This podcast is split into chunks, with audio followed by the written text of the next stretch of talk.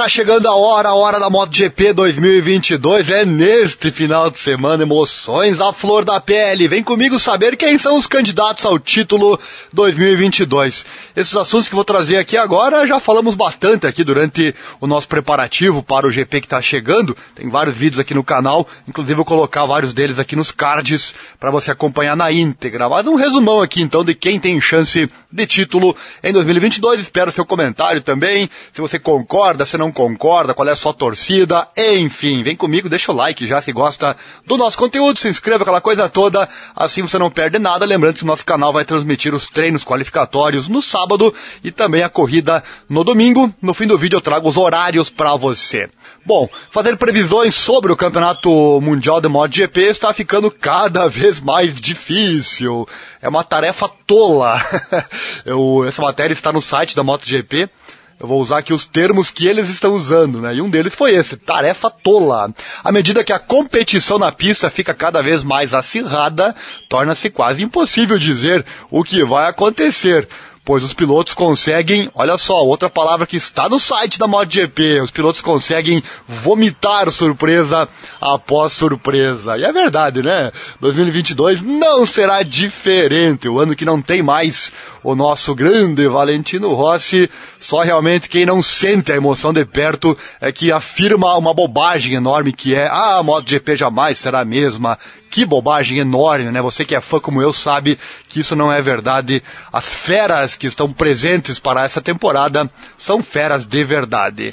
Bom, e analisando essa lista de nomes do grid da MotoGP, vemos vários campeões do mundo de várias categorias, mas apenas três da categoria rainha.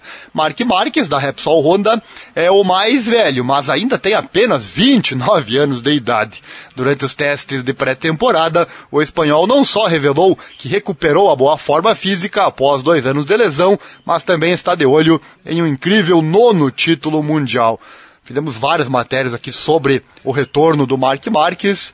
Ele deu uma recente entrevista também dizendo que não precisa estar, aí se achando um pouquinho, né? Para muitos é verdade, para outros não. Ele disse que nem precisa estar 100% para ser campeão mundial. É, e ele vem, verdade ou não, né? Mas ele vem para com certeza tentar este nono título mundial na sua carreira. E consistência é a palavra que descreve a temporada vencedora do Campeonato 2020 do John Mir, ele que é da Team Suzuki X-Star. O número 36 só conseguiu subir no degrau mais alto do pódio uma vez, mas acumulou uma série de três primeiros e fortes posições de pontuação para conquistar o título.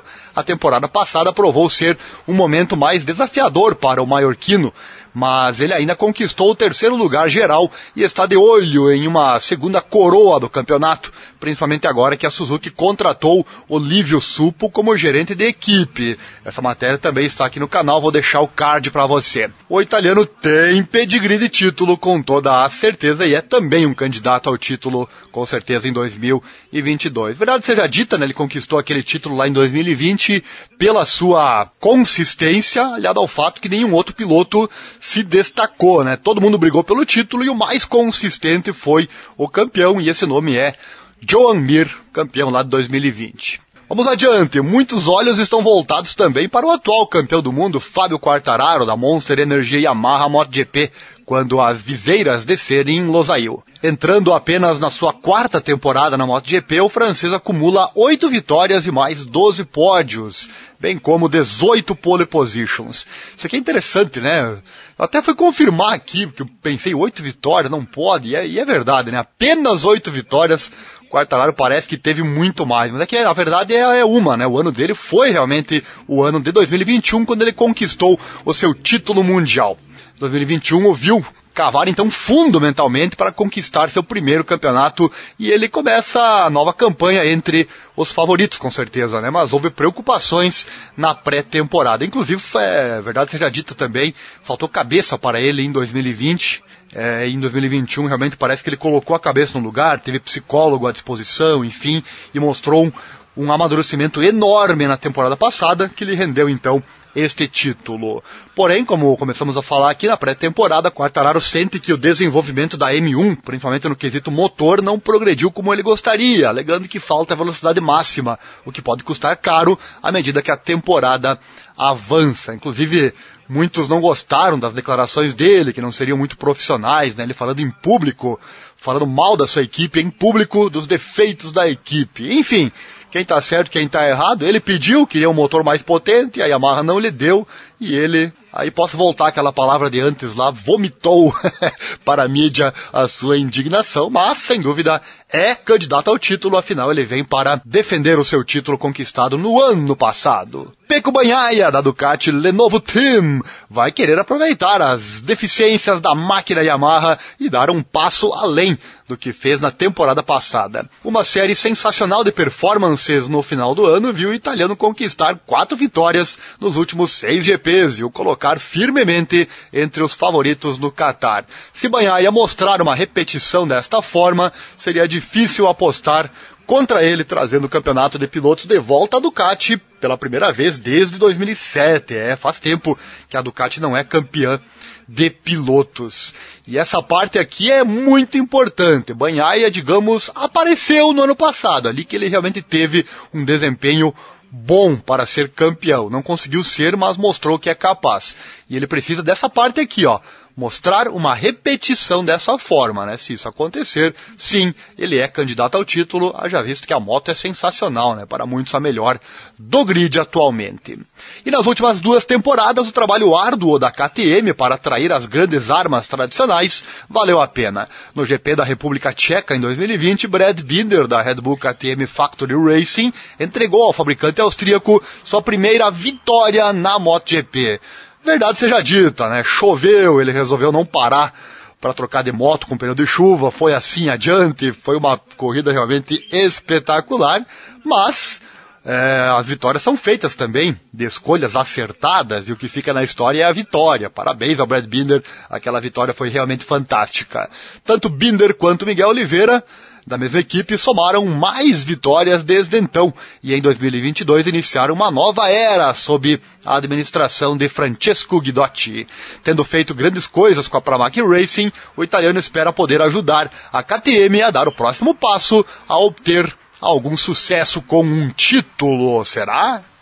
A história de corridas da Aprilia não precisa de introdução, mas apesar disso, o tempo da fábrica de Noale na MotoGP não foi repleto de sucessos. No entanto, a equipe italiana está agora em uma trajetória ascendente.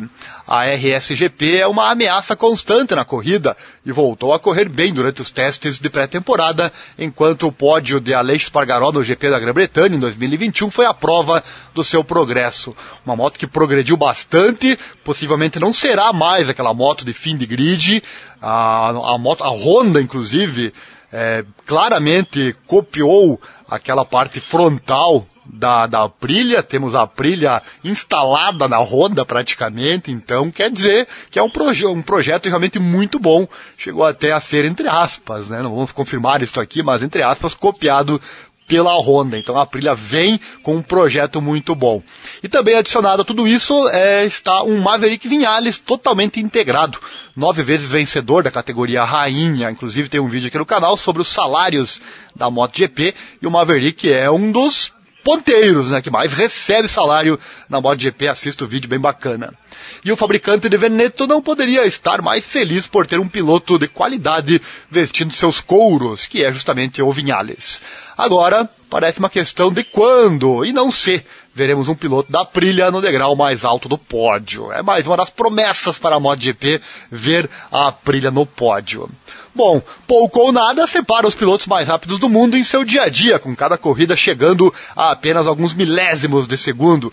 A todo momento vemos isso acontecer, né? Pilotos dentro do mesmo segundo, quase todos eles, é algo realmente fantástico. É a peneira do mundo que está ali, é o funil do mundo, os melhores do mundo estão na MotoGP.